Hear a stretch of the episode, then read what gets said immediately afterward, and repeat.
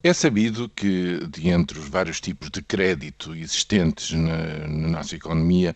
o crédito ao consumo é aquele que, neste momento, apresenta as mais altas taxas de incumprimento ou de risco de incumprimento. Isto é, o crédito ao consumo,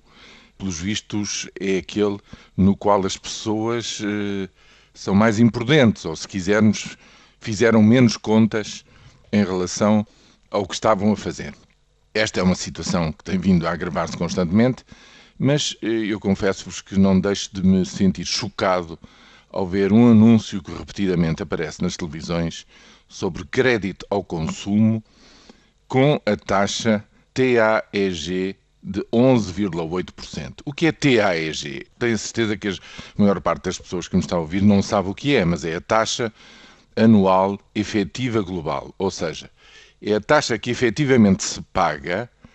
por cada uh, mil euros que se contrai, pagam-se 118 euros ao ano de todos os custos. O custo global, com taxas, juros, uh, enfim, tudo incluído, faz com que por cada mil euros de empréstimo contraído, num ano se tenha que pagar essa tal taxa global de 118 euros. E isso obriga, portanto, a que as pessoas façam as contas. Reparem, se, se dizia, e se o ministro, antigo Ministro das Finanças dizia que a partir dos 7% era muito difícil que a dívida pública pudesse ser sustentável,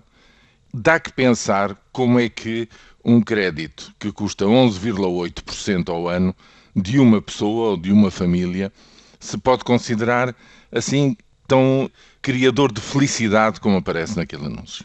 Eu julgo que aqui as organizações de defesa do consumidor hum, não é que isto seja uh, proibido ou que esteja fora da lei em relação aos parâmetros do Banco de Portugal, mas as, as organizações dos consumidores deviam aconselhar repetidamente a maior das prudências nos tempos que correm na contração de empréstimos ao consumo com estas taxas de juros.